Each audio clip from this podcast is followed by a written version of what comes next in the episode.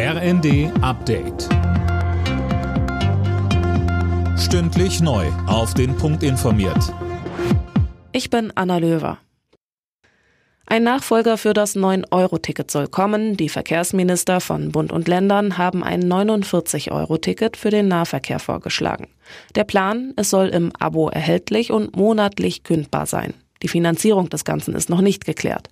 Weiter sagte Maike Schäfer, die Vorsitzende der Verkehrsministerkonferenz. Das 49 Euro-Ticket, das soll papierlos sein, es soll deutschlandweit gültig sein, es soll schnellstmöglich eingeführt werden. Nach zwei Jahren muss das Gesamtpaket evaluiert werden, das ist ganz klar. Nach dem Angriff auf zwei Bahnknotenpunkten hat jetzt der Generalbundesanwalt die Ermittlungen übernommen.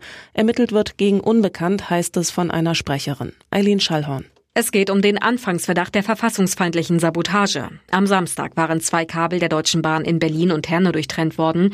Der Funk zu den Zügen war dadurch nicht mehr möglich. Sicherheitshalber musste die Bahn nahezu den kompletten Zugverkehr in Niedersachsen, Bremen, Hamburg und Schleswig-Holstein für rund drei Stunden einstellen. Der Vorfall hatte auch eine Diskussion über den Schutz der kritischen Infrastruktur losgetreten. Ex-US-Präsident Trump wird vor den Untersuchungsausschuss zur Kapitolerstürmung geladen. Die Mitglieder stimmten einstimmig für die Vorladung. Damit soll geklärt werden, welche Rolle bei dem Angriff auf das US-Kapitol durch Trump-Anhänger im Januar 2021 gespielt hat.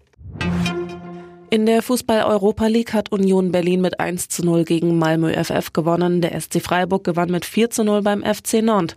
Beide deutschen Vereine sind damit in der K.O.-Runde. In der Conference League unterlag der erste FC Köln mit 0 zu 2 Partisan Belgrad. Alle Nachrichten auf rnd.de